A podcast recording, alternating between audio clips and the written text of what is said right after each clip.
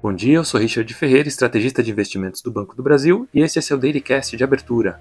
Hoje é quinta-feira, 8 de fevereiro de 2024, e o dia começa com os mercados à espera de novos dados de inflação e também na expectativa de novas falas de dirigentes dos principais bancos centrais do mundo.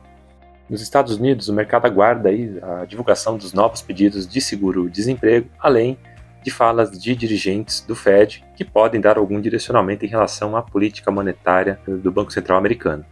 O mercado hoje concentra as apostas para o início do ciclo de cortes na reunião de maio. Em relação aos mercados, as bolsas operam em alta, com Dow Jones subindo 0,42%, o S&P subindo 0,82% e o Nasdaq subindo quase 1%. Na Europa, hoje tem a divulgação do boletim do, do Banco Central Europeu com o panorama econômico para fevereiro e o mercado aguarda também é, novos discursos aí de dirigentes da instituição. As bolsas europeias operam mistas, Londres cai 0,1%, enquanto Paris sobe 0,45% e Frankfurt tem valorização de 0,17%.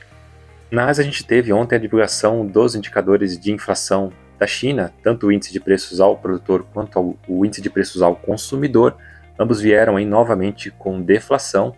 O índice de preços ao consumidor, inclusive, veio com a deflação maior do que era esperado pelo mercado isso tudo acaba reforçando aí as expectativas de novas medidas de estímulo por parte do governo chinês para tentar é, amenizar a situação das bolsas.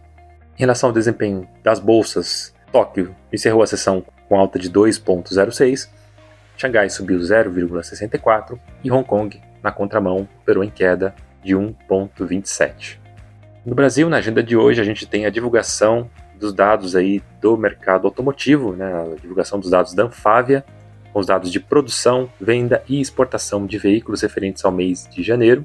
E a gente tem também uh, o tão aguardado IPCA, que deve ser divulgado pelo IBGE, o IPCA referente ao mês de janeiro, esse que é o indicador oficial de inflação que baliza as decisões de juros do Banco Central aqui no Brasil. Hoje o mercado fica na expectativa também pela divulgação dos resultados do Banco do Brasil, que deve sair logo após o fechamento dos mercados hoje. Os investidores ainda digerem os resultados divulgados ontem pelo Banco Bradesco, que vieram bem abaixo do esperado e acabaram derrubando os preços das ações da companhia e, em certa medida, acabou também contribuindo para a queda da bolsa. O Ibovespa ontem fechou em queda de 0,36%, cotado a 129.949 pontos. O dólar apresentou uma leve alta, fechando a sessão em R$ 4,98. Ficamos por aqui, um bom dia a todos e até a próxima.